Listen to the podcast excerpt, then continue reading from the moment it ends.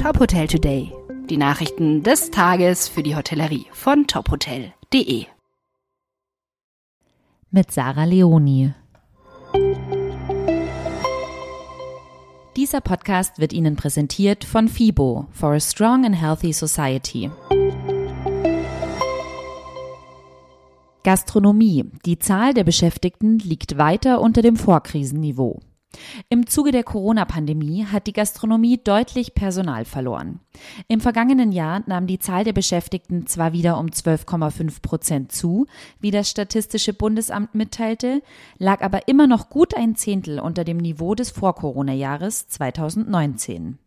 Während der Corona-Pandemie verloren nicht nur viele Beschäftigte in der Gastronomie ihren Arbeitsplatz, es kamen auch weniger Nachwuchskräfte nach.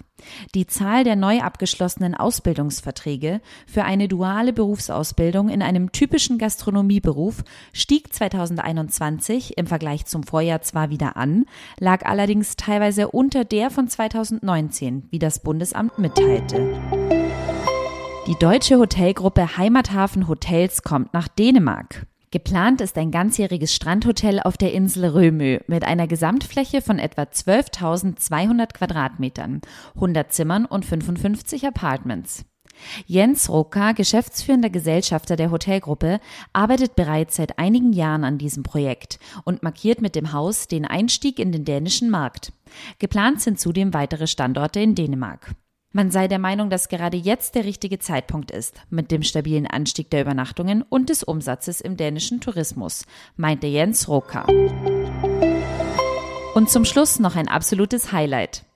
Unser Reiseportal meintophotel.de zeichnet im Mai zum 20. Mal die besten Wellness-Hotels mit der begehrten Wellness-Aphrodite aus.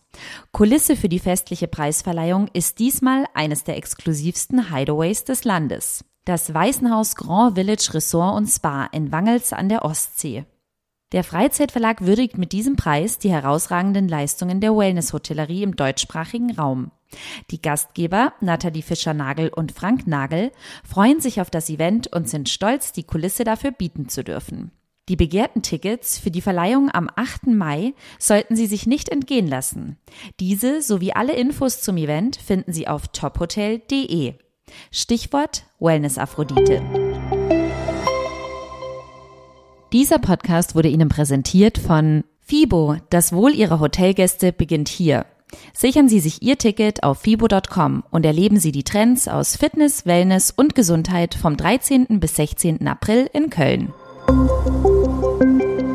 Weitere Nachrichten aus der Hotelbranche finden Sie immer auf tophotel.de. Folgen Sie uns außerdem gerne auf Instagram, LinkedIn, Facebook und Twitter, um nichts mehr zu verpassen.